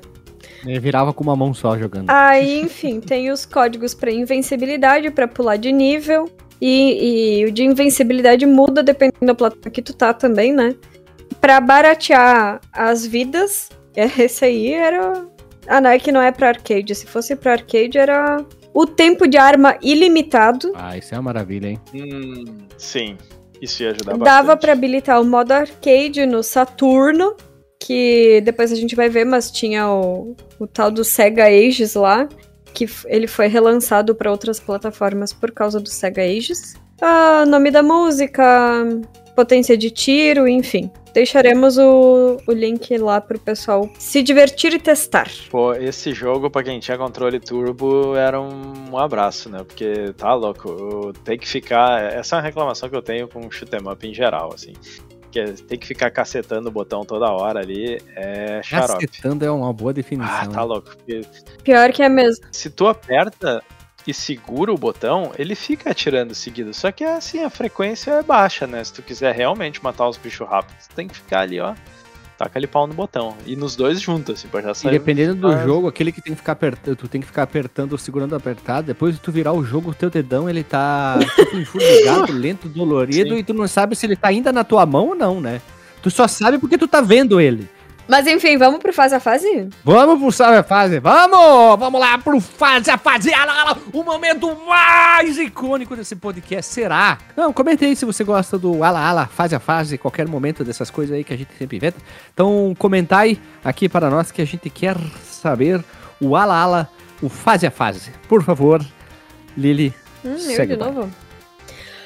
Bom, Uhum, tu é mais ca ca cabaritada, não é gabaritada, Então, é cabaritada pra falar sobre isso. segundo jogo, nós temos rounds nas fases. Round, Isso, isso One. aí. two, Eu nem sei porque que eles botaram round, sendo que eles não queriam que parecesse algo de competição. Mas enfim. A primeira fase é o Planalto. Tô fazendo a. Tem vários inimigos, mas quase nenhum atira. A lo- E aí o que a gente tava falando, a loja. É que eles mais estorvam, né? E- e- Exa... É que assim, considerando que tua navinha Uhum. pode tomar dano só por contato, já incomoda igual, né? Ah, mas pelo menos esse jogo ele tem uma coisa, eu tenho que falar novamente. O fato de a gente poder andar pelo chão, meu chapéu, aquilo é, é demais. Aquilo é demais. É. É bacaninha. É mesmo. criativo. Mas a- então, a loja ela libera depois que duas bases foram destruídas. E as moedas de mil forem coletadas. Essa era a nossa dúvida em relação à, à loja. A loja. Dra- Dralin Flores é o nome da base da primeira fase. Olha que Isso. bonito, né? Os Dralins. Olha, eu tenho que pegar 10 Dralins. E aí, os jogadores mais gabaritados, eles sugerem usar a Jet. Eu vou falar em Gine, tá? Pra não falar em Jine toda vez. A, Tá se sentindo ofendida, DJ, por falar em, em Jaime. É, não, isso aqui é pra agradar o Alexandre, que ele não gosta de. É, Fala, fala motor, então. Isso aí. Motor o a motor a jato, as bombas gêmulas, Big Wings É, asas grandes. e as asas grandes. A base se chama então Dralin Flores, como o Gui falou. E elas só ficam fazendo um movimento de balanço pra cima e pra baixo e depositam um inimigo chamado Kili Kili. Pode ser que os inimigos estejam com o nome um pouquinho errado, porque na fonte que eu peguei, eventualmente eles trocavam de nome o mesmo inimigo. Puxa, vai ter gente que não vai mais ouvir nosso podcast Pois é. por causa disso. Peço perdão, não conferi em todos os manuais, me desculpem, gente. Um, um negocinho bacana com relação ao gráfico, eu comecei a jogar no Master System, né? Então quando o Master System, quando tu mata as bases, elas simplesmente explodem. Aí eu fui jogar no arcade, eu achei muito bacana que ela, ela murcha, né? Ela, ela estoura, mas ela, ela dá uma murchada e ela vai é, e ela no fica chão, no. É, elas até no chefe, no né? Elas aparecem. Até no chefe. Então, o a gente não vai à batalha do chefe. O chefe surge onde a gente tá. O chefe da primeira fase é um tronco, um cepo de madeira, bem duro. Movimentação e ele abre a boca e dispara umas folhas. Ele vomita a folha em tia. Tem que atirar na bocarra dele. Lembrando que as fases são muito bonitas, tá? O fase 2, ou round 2, nós temos as bases que são as Baibubles, que são tipo umas basezinhas com as mãos que ficam dizendo tchau, né? Se mexendo, né? Ficam paradas, abrem umas escotilhas pra liber- liberar uns inimiguinhos que são os, os chamba chamba pra ter, acertar. E o chefe é a Yolanda. Pra quem não sabe, é, eles, eles diminuíram o seu nome para Volanda, que é apenas parte interna, recebe dano e dispara sementes. Eu demorei pra ver como é que matava esse chefe e fui pro YouTube ver como é que matava, porque eu não conseguia matar, simplesmente eu morria na batalha contra a Yolanda e depois tu, tu ganha é dela, né? Mas não tem nada demais, né? É só dar tiro normalzinho, ela Bem, não dá muito bem perto que tá é melhor, né? Bem, É. Ficar grudado nela que é melhor. E o- a batalha contra ela é meio xarope, porque o ataque dela é jogar umas partículas pra cima e elas vão caindo e tu tem que desviar delas. Só que elas caem no cenário inteiro, assim, é meio xaropinho de desviar. Xaropinho é o cara do ratinho, É, né? não lembrava e eles desse mudaram detalhe. o nome porque o Silvio Santos já tinha registrado a marca do Ivo Holanda quando, quando fizeram o jogo. Pode ser, né? Aí nós estamos na terceira fase, que é a Ladune, que nós temos como base as, as patatons, que são uma espécie de capacete. Eu não sei des- descrever direitinho, mas é o pataton, tá? Que é Parece o, um esse- disco voador, na verdade. É, parece um disco voador que ele, Dos que ele é, Smurfs. libera, é, libera Bol Bol no chão, que é um outro inimigo que fica difícil de enxergar. E a arma laser elimina facilmente essas bases. Mas vamos pelo pressuposto que você só tem as bombinhas, tá? Tá Não, boa. é que aqui tem uma dica, que o Mecha Fish, que é um dos inimigos da fase, ele começa a piscar, dando um sinal de que ele vai atirar. Então, se tu conseguir enxergar que ele tá piscando, tu consegue desviar do, do cardume Ele de peixes mecha. Ele parece um submarino, assim, né?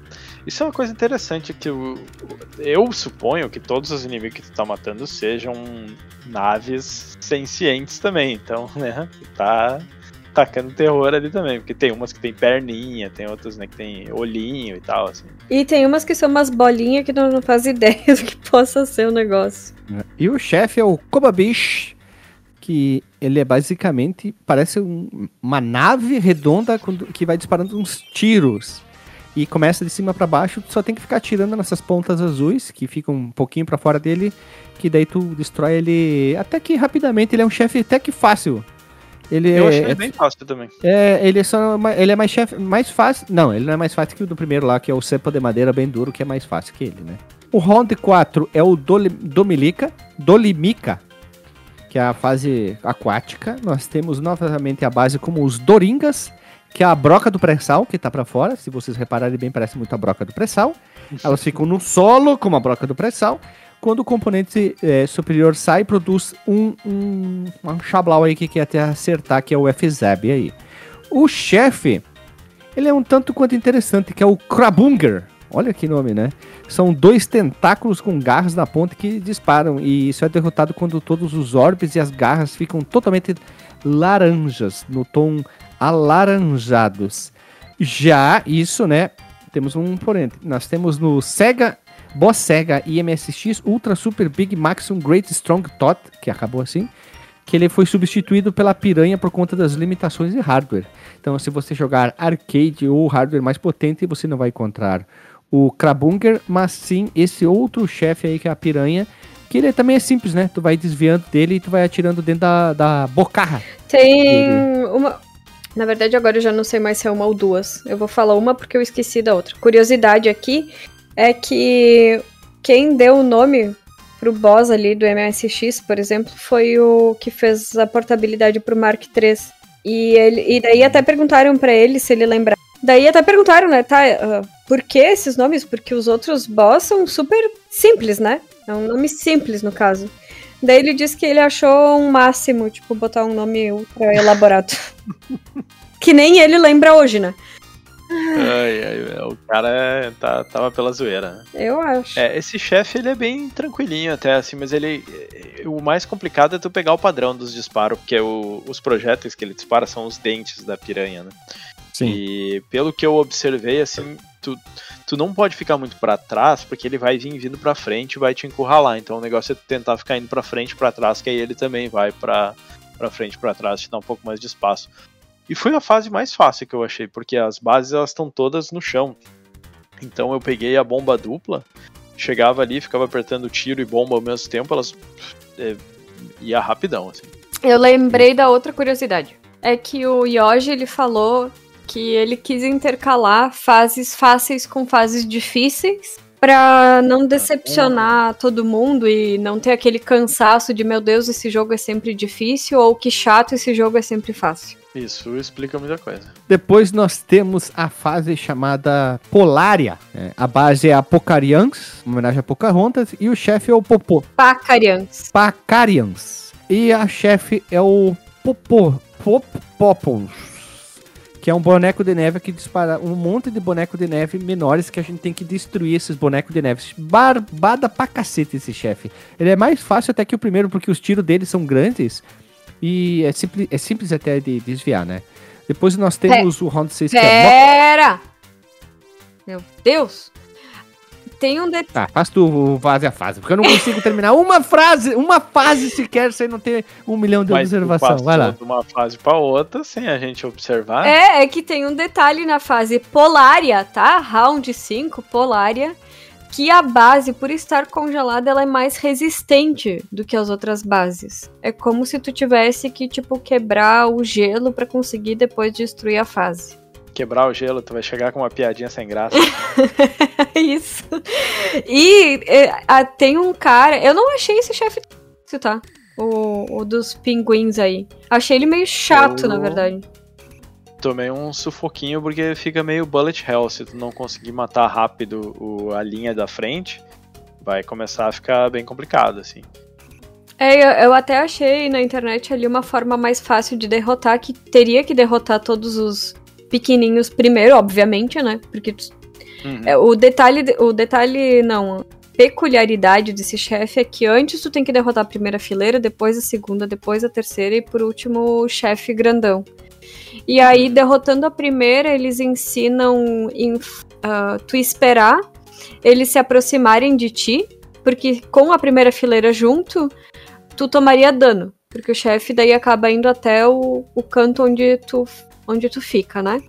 Derrota a primeira fileira espera eles irem na tua direção, porque daí eles não vão atirar, eles ficam mais, mais vulneráveis e aí tu consegue derrotar mais fácil. Olha aí. Interessante. Eu tomei um sufoquinho aí, pra... precisei de alguns save states, mas esse eu... foi o save state semi-honesto, que é quando tu dá o save state só no início do, do, do chefe, né? Não durante a batalha. Trocando de pessoa aqui, a fase 6 é o chamada de Mockstar. A base se chama Barungas ou Barangas, não pode, ser? o ranço do Guilherme agora tá impre... Não, eu só falei pode ser. Não tô cansado de dizer pode ser. Ah, também. Eu também invento palavra. Todo mundo inventa palavra no podcast. Não tô bravo. Tá. Vocês que tiram conclusões do nada aí. Não, tá bem. Ah, pra mim ele parece, na verdade, alguma coisa em cima de uma nuvem ou um bicho alado, mais ou menos, mas Ele parece uma cabecinha de Stormtrooper ali, só que mais larga. É, pode ser. Mas eles produzem um inimigo chamado Poyon. E esse inimigo, DJ, é aquele que tu falou ah, lá no início ainda do, do cast, em que ele fica tentando caçar o Opa Opa. Não, mas pra mim teve outros lá. Tinha um que era aquele. Puta, acho que era o quadrado, ou sei lá, na outra face. Teve vários que eles aparecem e se tu tenta fugir dele, ele vai te acompanhando pela tela, enquanto os outros ficam pra trás, assim. E- mas aí, cada fase, ali depois da segunda, terceira fase, acho que cada uma tinha um, assim, desse tipo. Aí eles vão ficando mais chatinhos. E essa fase tem também boss diferente entre o do, do Mark 13 MSX e o do arcade, a versão arcade. O boss do arcade se chama Winklon, que é um O Inclone. É, é o Inclone. É, pode ser, né? da- A Batalha dos Clones do Star Wars. É um globo ocular que tem braços. Não sei de onde Ai, vem meu. Deus, é um olho isso mesmo. É. Agora que eu vi. E pior que. O Alexandre vai gostar, hein? Na... o olho que tudo vê. O... Na entrevista. Famoso cu. Isso, na entrevista. Não, mas não é um cu, gente, é um olho mesmo. Na entrevista, o Yoji fala que uma das coisas. Tipo, ele fala. Quando ele conversava com a equipe, especialmente os programadores, ele ia passando o que ele queria nas fases. E ele disse assim que uma das dificuldades é- era porque o pessoal era muito rápido e logo perguntava, tá, e aí? Agora, o que, que vai vir? Daí ele disse- dizia assim, às vezes eu travava no que, que seria o chefe, só que eu me determinava em, tipo, respirar fundo e dizer, calma, eu sou criativa, eu sou criativa, eu vou conseguir achar alguma coisa pra essa fase. Tá aí, saiu Olha um olho com hein? é, saiu um olho com braços, né? Por que não? E os braços são em forma de nuvens que eles ficam girando e vão aumentando a velocidade com o tempo. Só que só o olho pode ser atingido. E, ah, e quando tiver com a pálpe- pálpebra aberta. Senão ele não toma dano. E o, já que no Mark III não deu pra desenhar esse boss, eles desenharam o Desedeno Roma. Torturuga. É, Mano, esse, esse foi o chefe que eu, que eu travei, que eu não consegui passar nenhum save state. Porque eu não consegui pegar o padrão do, do negócio ali que tava. É, porque ela, ela fica lançando um- uns, é, uns projéteis pra cima e eles vão caindo assim, mas. E, e tu tem que atacar a cabeça dela que não tá sendo visível, né? Que ela fica entrando pra dentro do casco e saindo. E, e eu não conseguia desviar daquelas merda, cara. Não, não teve como. Tu, tu atira na, na coisa, na cabeça? Não, isso sim, só que o problema era desviar dos projéteis ali, eles, Ah, tá, eles entendi. caem com uma velocidade muito grande. é, esse chefe é chato mesmo. Eu nem lembro se eu passei dele, porque eu tô lembrada do chefe. Eu passei, eu matei ele. É, é porque eu tô lembrada do chefe do olho. Eu não, tô, não tava muito lembrada da, da tortuga. Ah, o round 7, então, é o. A fase se chama Pocarius, com a base chamada Horingas. Elas são bem parecidas com a do primeiro round, só que são bem mais resistentes. Tem um bando de inimigos chatos, fase, né? Só pra variar. E o boss. Essa base não Esse lembra foi o gênio do, do Aladdin? Peraí, peraí, peraí, peraí. O Roringas ali, que ele é azul. Ah, Parece, é o aham. personagem gordo. Não, e até parece a. Eu vou dizer calça, né? Mas não seria bem calça, assim, o cinto com a. Só que, claro que saiu muito antes, né? Não sei, talvez eles tenham se. Mas parece, assim, um, um gênio da lâmpada. Pois é. E o boss se chama Ida 2. Foi o que a gente não conseguiu matar. Esse chefe é um inferno. Aí fui ver na internet, o cara me matou em dois Não, isso, assim, isso me deu muita raiva. Ele é o, esse chefe, em resumo, ele é o guarda-costas do pai do Opa Opa. Ele se divide em 30 pedaços e se reconstrói exatamente onde é que tá o Opa Opa. Então tu tem que ficar fugindo a la louca. E ele só fica vulnerável quando ele tá montado, que isso dura dois segundos e logo se desfaz. E fica acelerando isso a cada processo. É, esse eu não, não cheguei, só. Sim, só maluco aqui é. Maluco aqui é. Vi na internet, é pá, pá, pá, pá, você foi o chefe. Pois então, o meu ato falho. Eu não salvei o jogo. Consegui fácil o jogo? Não. Eu usava Rewind quando acabava morrendo. Achava mais fácil fazer assim. Não salvei o jogo em nenhuma fase. E nesse chefe eu não conseguia dar Rewind de jeito nenhum, porque toda vez que eu tentava dar Rewind eu voltava num ponto pior da onde eu tava. E não tinha jeito de derrotar o chefe, eu dando tiro, tiro, tiro, e não acertava, e não acertava, não acertava, e fugia, fugia, fugia, e não acertava. Daí eu disse assim: tudo bem, vou morrer, né? Eu não sabia que não tinha continue. Foi. Aí a gente Não, chega. esse, esse jogo é bruto.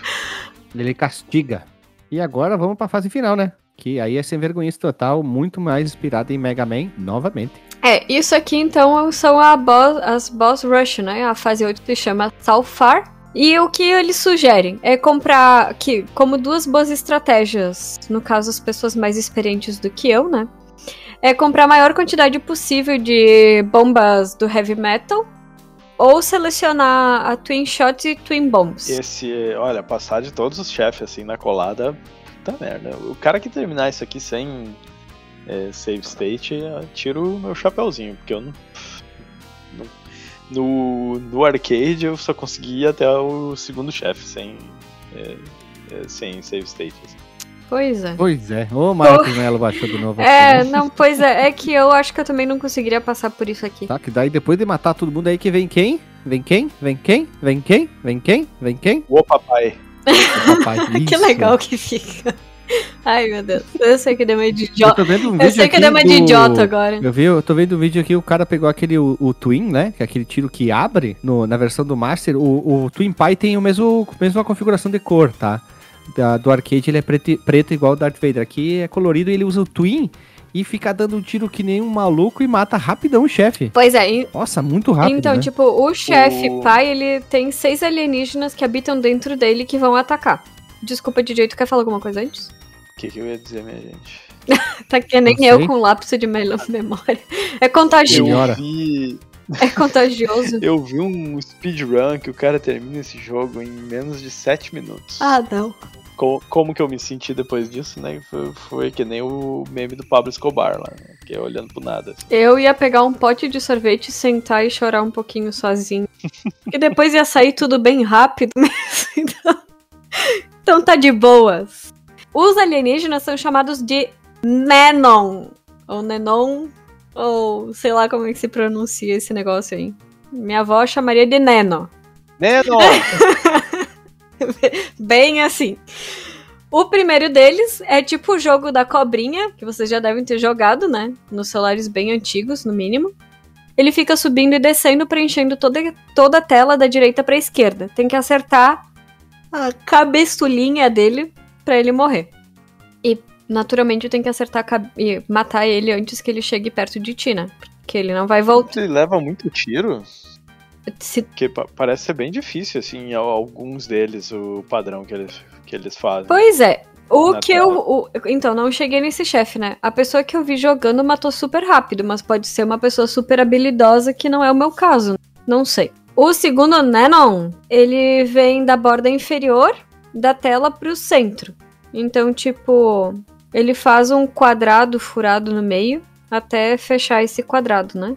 O terceiro, ele vem da direita pra parte superior. Ele chega até a esquerda, volta pra direita, desce um pouquinho e sobe. Vai fazendo ali Ele vai te encurralando no, no canto de baixo, assim. no canto inferior esquerdo. O quarto, ele faz tipo o zigue-zague da cobrinha, só que ele deixa alguns espaços que na volta ele vai preencher esses espaços. Então não deixa ele voltar. O quinto, ele pega exatamente da boca do Opa-Opa, vai pra esquerda e se o Opa-Opa estiver, porque espera aí, sai da boca do Opa-Opa pai, né? Se nós, Opa-Opa, estivermos na parte de baixo, ele vai preencher então do meio pra baixo. Se a gente estiver na parte de cima, ele preenche do meio pra cima. Esse aí parece ser bem punk. né? Pois é. O sexto, ele vai ficar nos perseguindo.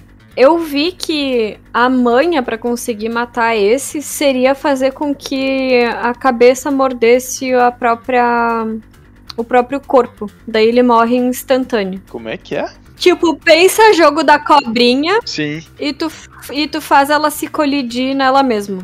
Aí eu vi que o cara, se não desse certo, ele teria morrido também, porque ele ficou dando voltas e deixando um espaço para que a navezinha dele passasse. E quando a cabeça da cobrinha desse Nenon ali chegasse, ela bateu no próprio corpo e morreu. Que loucura. E nisso a gente acaba não derrotando. Quer dizer, a gente não tem uma batalha contra o pai do Opa Opa. Só que ele, tipo, né, se entrega. Ah, fui derrotado. E a gente então recebe o final do jogo. Com o Opa Opa lá se lamentando que derrotou o próprio pai e se perguntando se teria valido tanto a pena. Rola até uma lagriminha, né? Eu não, eu não entendi quando eu vi o final se era o, o Opa Pai que tava chorando ou se era o, o Opa Opa. É o Opa Opa Nós, não o Opa Opa Pai. O papai. Acho que nós é Opa Opa, eu acho que é o outro é o Opa Pai. Fica mais fácil na hora de conversar. Fica melhor. É, eu acho que eles erraram aí no, no nome. Mas a jogabilidade em si é essa e o fase a fase também é isso. Muito bem. Os gráficos, acho que a gente também já meio que falou antes, né? Que o do MSX é o mais catastrófico, assim, de todos. Mais feio que bater na mãe. O É do verdade. Master System é, é bonitinho dentro das possibilidades. né? 68 mil é o mais, é o mais verossímil. Mas assim, eu É acho do- que todos são bem parecidinhos até. O, inclusive o do MSX. Não. Os o- É, eu já ia fazer essa pergunta, MSX. Não se, entra- não se enquadra aqui. Master, Arcade, NES. É, o, o do arcade é muito bonito, né? Ele tem aquela, aquela cara de, de 16 bits pra cima, assim, né? Porque o, essa placa, a System 16, ela era mais poderosa que o Mega Drive, né? A gente tá numa época em que os consoles caseiros, Super Nintendo, Mega Drive, eles, eles já saíram piores do que o que tá- já estava disponível no arcade, por uma questão de, de custo, né?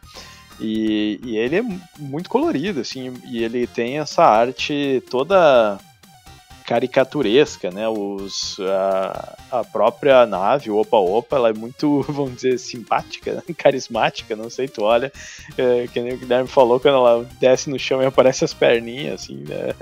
é muito bacana, assim. Acho que não e é à toa. Não é à assim, toa que acabou virando o mascote, né? mascote, né? Exatamente. Nem o Alex Kidd Sim. consegue ser tão carismático. Sim, no geral o gráfico é né? muito bacana, assim. Tanto, tanto do. Acho que o do NES é bacana, só as cores são um pouco mais esquisitinhas, né? Porque sabe como é que é os- o- as cores do NES? O do Master é bem bonito, assim. Até eu falei do NES que ele, ele tinha algumas coisas na animação que o Master não tem. Mas ainda é- é- os dois são bem bacanas. Claro que pra quem, né, é- hoje em dia dá pra jogar todas as versões, acho que a melhor de todas, muito provavelmente, é a do, do arcade. É verdade. Às vezes não. De versões, eu acho que a mais fácil de jogar é arcade, Nintendo Master. né? O cara não vai querer emular talvez o Sharp X68000, o PC Engine, né? Apesar que a gente tem hoje mais facilidade para fazer simulações, mas se você quer ter uma experiência real da coisa, joga do arcade, vai pro Master e pro NES. Fica ali só nesses dois aí. Se caso você possa, vai pro PC Engine e o X68000, que são experiências muito mais parecidas visualmente com o do arcade, né? O hardware aguenta mais aquela porrada, então você pode experimentar. E caso não possa, fica no Master já tá uma experiência é, 90 e 90% do jogo já tá ali, né? E pra finalizar, uma, uma outra parte que a gente não falou tanto é o som e trilha, né? Que o Yoshi. O que, que o Yoshi fez? Ele fez o Yoshi? Não. Podia, podia. Olha, perde... a Nintendo perdeu a oportunidade aí de ter o Yoshi na um equipe. trabalhador chamado, chamado Yoshi Isso aí, pra fazer um jogo do Yoshi. isso aí. Mas o Yoshi, então, ele deu liberdade quase que total a Hiroshi Kawaguchi. Nossa, todos os nomes são muito parecidos nessa brincadeira. Ele só pediu, então, que tivesse um toque de samba, né? Estávamos falando até agora. Eu, eu queria pedir pro Yoshi se ele veio pro Brasil, se ele se encantou com o nosso país e por isso que ele quis fazer um jogo que lembrasse tanto A brasileira, né? Ah, não é possível. Deve, deve- ele deve ter tido uma paixão à primeira vista com o Brasil. e naquela época o Hiroshi, ele tava também compondo pra OutRun, mas em outra entrevista o próprio Hiroshi falou que ele tava compondo pra Space Harrier. Harrier. O multi-homem, né? Tava fazendo os três ao mesmo tempo. Pois é. Então, se ele se perdeu ou se ele tava mesmo fazendo. Porque era até comum, né? Eles trabalharem em vários jogos ao mesmo tempo. E ele disse que ele também adorava samba. Então, pra ele não foi difícil poder criar a trilha sonora. E quando perguntaram pra ele o motivo da alteração da música do Round 5 para as versões do Japão. Ah, e fora do Japão, no caso, né? A música 5 s- se difere, né? Ele comenta aquilo que eu falei antes lá na história do desenvolvimento, que estava sendo feito outro shoot'em up, só que era mais parecido com Gradius e o jogo acabou fracassando. Não, não sei pela entrevista dizer se fracassou em vendas ou se dentro da empresa eles decidiram não dar continuidade. E o chefe então pediu que eles acelerassem o Fantasy Zone. E eles não tiveram tempo, então, para poder fazer essa música do Round 5 para a versão japonesa, porque eles precisavam fazer ali em seis meses. Quer dizer, eles acreditam, ele acredita que levou em torno de seis meses para fazer o jogo completo. Então eles tinham pouco tempo ali para terminar. Mas as musiquinhas são super animadas, né? Sim, Eu combina. gostei muito, principalmente do arcade. A do Master System, eu não achei a conversão tão bacana. Inclusive, eu acho que a música do NES ficou melhor do que a do Master System. Mas a do arcade é muito bacana, assim, ela, ela me lembrou um pouco. Eu fiquei pensando assim, eu, eu consigo imaginar uma fase de Sonic com essa música, assim, tinha um, senti uma certa conexão com o Sonic mais ali pelo 2 e 3, não tanto no primeiro. De longe. De longe, mas Ela é- sim. É, ela é super animada, assim. Eu, eu acho que ela combina muito com a arte do jogo, com o estilo do jogo. Pois é, né? É, é inspiração à la brasileira. É, só é, falando um pouquinho das versões de novo, eu tô dando uma olhada aqui no, na versão de Play 2 e ela, ela é em 3D, ela, ela é um remake, né? Ela não é Ah, só. aí não conta, né? Aí não conta, não é a versão original, né? Daí se, di- se distancia da proposta do episódio aqui, mas tem que ser citada. Mas é um remake fidedigno, assim, tu olha, eles reproduziram bem o, a jogabilidade, tudo, assim, ele não, não é um outro jogo, não é como se fosse um reboot. Só que ele inclui, entre as fases, tem uma fasezinha de bônus, assim, um estágio especial, onde tu consegue pegar moeda, e aí a visão fica de trás do opa-opa, como se ele estivesse indo, assim, de frente até o chefe. Só que pelo que eu entendi, ele é só pra pegar moeda, não tem batalha. E aí tu tem que ficar desviando de umas paradinhas no cenário.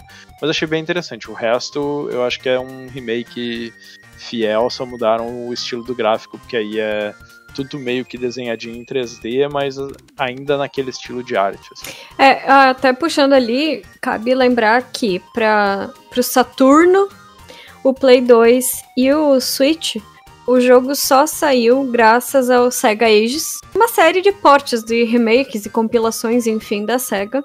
Uhum. E saiu o volume 6 pro Sega Saturno em 97 no Japão, o Sega Ages 2500 volume 3 para Play 2 em 2003, então é o remake do jogo, provavelmente é esse que tu viu, né, DJ? É, pode ser, pode ser esse aí, sim. Porque para Play 2 também teve o volume 33, que foi em 2008, que daí era toda a coleção Fantasy Zone com todos os jogos do Fantasy Zone. E teve para Nintendo Switch. É você, né? Já estamos quase dormindo aqui, mas Opa Opa ficou só no Fantasy Zone? Não.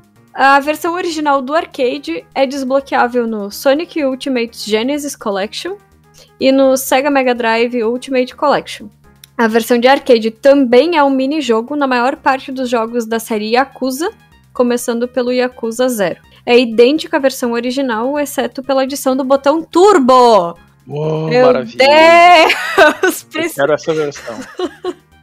Se a gente pudesse sugerir para a SEGA, seria, pelo amor de Jesus, um botão turbo nesse jogo. A versão mobile, em 2002 no Japão, 2003 nos Estados Unidos, foi dividida em três partes diferentes por conta da limitação de hardware. Outro Veja Você aqui é que teve um porte 3D para Nintendo 3DS em 2014 chamado de 3D Fantasy Zone Opa Opa Bros.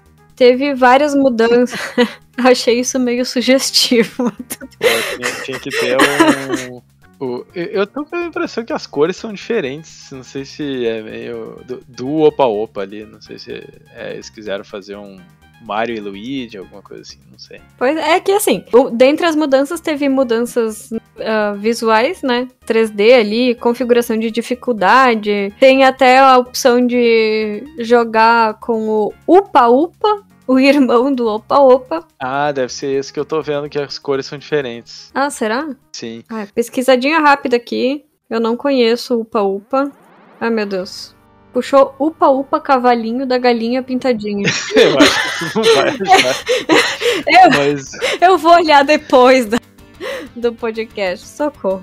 É uma, uma coisa interessante que essa versão tem, ela faz uso das duas telas, né? E na tela de baixo ele tem um mapinha mostrando melhor assim onde estão as posições das bases na fase e o que que tu já quais que tu já matou, assim, onde é que tá o onde é que tu tá naquela fase. É bem interessante. E mostra também é, a, a parte da loja embaixo, mas eu não sei se tu pode comprar a qualquer momento, porque fica aparecendo ali os preços de cada de cada coisa. assim.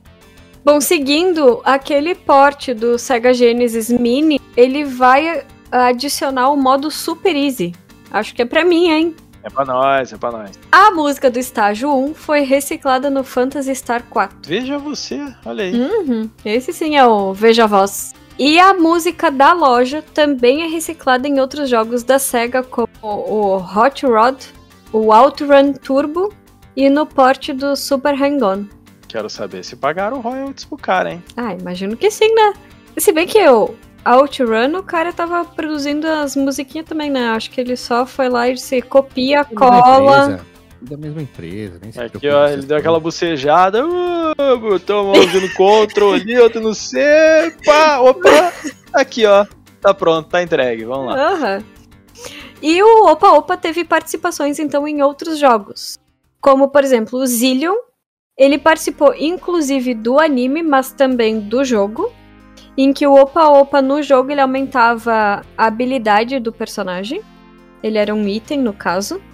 Ele participou também do Shenmue, de 99 e 2001, como uma estatueta colecionável. No Sonic Adventure 2, tinha uma pista chamada Fantasy Zone, com o Omo Chao. Não sei o nome desse personagem, gente. Pelo amor de Deus. Ele dirigia então um kart na, na forma do Opa Opa. Ele também participou de Ale- Alex Kidd The Lost Stars, ah, em que o objetivo da segunda etapa era encontrar o Opa Opa. Como eu e o GZ já falamos, a gente conheceu o Opa Opa no Sonic All Star Racing. Ele é um personagem jogável em todos os jogos ali do, da franquia. Ah, vários inimigos do Phantasy Zone 2 eles aparecem como ondas de ataque pro chefe final do jogo Dreamcast Gaga É um RPG E faz Que- zoeira com a SEGA, né? que faz zoeira com a SEGA e tu tem que salvar a SEGA de fechar. É tipo uma metalinguagem dos problemas que a SEGA teve. Ah, dar mais de 100 tacadas no jogo Arnold Palmer's Tournament Golf. Nunca joguei esse jogo e jamais jogaria, mas permite que o jogador jogue uma versão curta de uma tela do Fantasy Zone como um easter egg, só que para sair dessa, desse easter egg, tu tem que reiniciar o console. Baita easter egg, hein?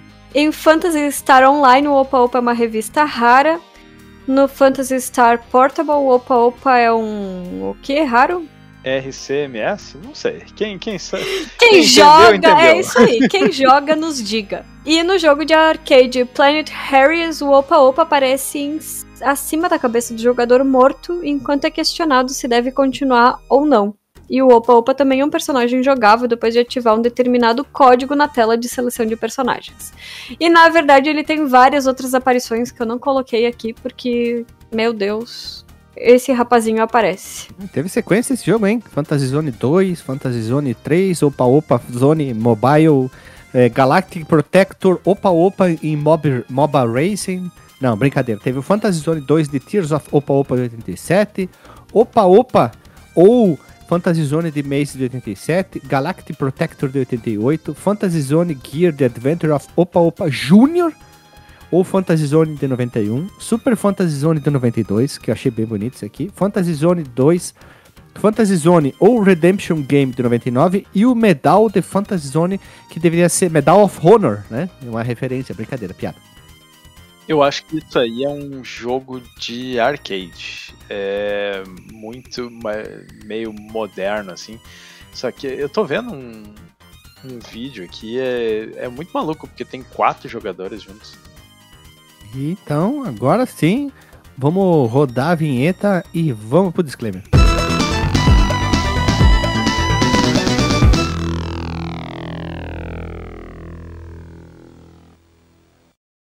Voltamos à vinheta Povo Amado e Povo Querido. Vamos falar agora do disclaimer, né? Vamos lá. Tu, DJ, disclaimer da noite aí. Bonitinho, mas né? Não tenho como, como dar outro selo aqui. Ele realmente é um jogo muito bonito, especialmente a versão de, de arcade. Ele tem essa, essa inovação, né? Que é uma coisa que não lembro de ter tido outro jogo na época. Não se seguiu, infelizmente não se criou esse ramo nos, nos jogos de, de shoot 'em up de ter lojinha, de ter, de ter essa coisa de ir para frente para trás, de ter as bases. Eu acho ele muito interessante. É uma pena que a SEGA não tenha continuado muito essa franquia. Assim, a gente teve esses outros jogos, né? Do, a versão do Game Gear, e, e teve o Super Fantasy Zone, teve versões é, para novos consoles que nem o Play 2, mas eles não evoluíram muito o, o jogo. Eu acho que ele certamente teria um lugar no Mega Drive. Assim, por que, que não saiu naquela geração dos 16 bits um Fantasy Zone 3 ou alguma coisa assim? Porque teve o 2 né, no, pro Master System, com evoluindo assim essa jogabilidade, fazendo com que ele tivesse um mapa maior ou alguma coisa assim, melhorar essa questão da loja, de repente, ou, ou se upgrades que tu vai comprando eles são permanentes, esse tipo de coisa, ele teria um potencial ali para um para muita coisa e era um personagem muito carismático, mesmo sendo só uma navezinha assim. Com pernas é, e asas, né? Com, com perninhas e asinhas era muito. Asas mesmo, não é asa de metal, asa de, de orgânica, vamos dizer assim, né? É, e, e tinha toda uma história para explorar ali com o pai dele e tudo. Eu não sei se isso é, continua no 2, até porque o 2 é as lágrimas do Opa Opa, né? Então é interessante. Mas eu acho ele difícil demais, assim. Então ele me diverte nos primeiros níveis, mas é, é, eu acho ele muito difícil, assim. A questão de não ter continue, então não ter um modo fácil e tal, para os losers que nem a gente, assim, é. Eu, pô, eu desisti com, com o Save Station, eu disse, chega, então imagina, né? Vai ficar bonitinho, mais ordinário. Lili, teu disclaimer. Eu vou ser sucinta aqui, porque já falei pra caramba nesse podcast, mas é, também para mim é bonitinho, mas ordinário. Só que assim, acho que vale a experiência, sabe? Joga ali até onde tu tá te, divir... onde tu tá te divertindo e depois, se quiser parar, para sem medo, sem vergonha. Hum. E é isto. Fiquei curiosa para jogar o 2, ainda mais sabendo que o nome é The Tears of Opa Opa. Quero ver se, se, se, se, se, se essa história continua. E o meu disclaimer queria dizer que Foi legal. Um jogo bom, assim, interessante, diferentão, mas é. Ai, ai, bonitinho, mas ordinário. Infelizmente é bonitinho, mas ordinário. Ele tem os seus probleminhas, mas é um bom jogo. Acho que vale a pena, assim, a gente jogar esse jogo para experimentar, né? Não ficar sempre nas mesmas coisas. Eu sempre bato na tecla aqui que a gente tem que conhecer um monte de coisa diferente. E eu gostaria que as pessoas experimentassem mais jogos diferentes. Essa é a nossa principal proposta. E trazer jogos diferentes. E muita gente fica presa, né? né? Aquela mesma coisa. Opa, opa, muita gente já ouviu falar, mas não grava. Então, estamos aqui, né? Rival Turf, Boogerman, Ionoid. Uh, um que não sei se já saiu ou não, que é do. Depois teve uma versão pro Master, que a gente falou também do arcade. Tem várias opções aí que a gente tá sempre aí trazendo muita coisa diferente. Eu sou nosso, basicamente, o nosso propósito como podcast é trazer coisas diferentes. Ali, opa, opa, né? Bonitinho, ordinário, mas tem, o, tem, tem um, uns momentos de, de grandeza dele. Ele se caga um momento, mas não é problema dele. Desculpa aqui, me atrapalhei. É um, é, ele se caga um pouco, mas a gente tem que dar uma chance para ele. Nem todo mundo acerta. Às vezes tem gente que vai gostar, tem gente que não vai gostar, mas a gente queria gravar essa coisa diferentona aí da SEGA trazer mais jogos obscuros aí de arcade, anos 80. Tamo aí, né? Esse é o nosso objetivo. Beijo na bunda, até semana que vem.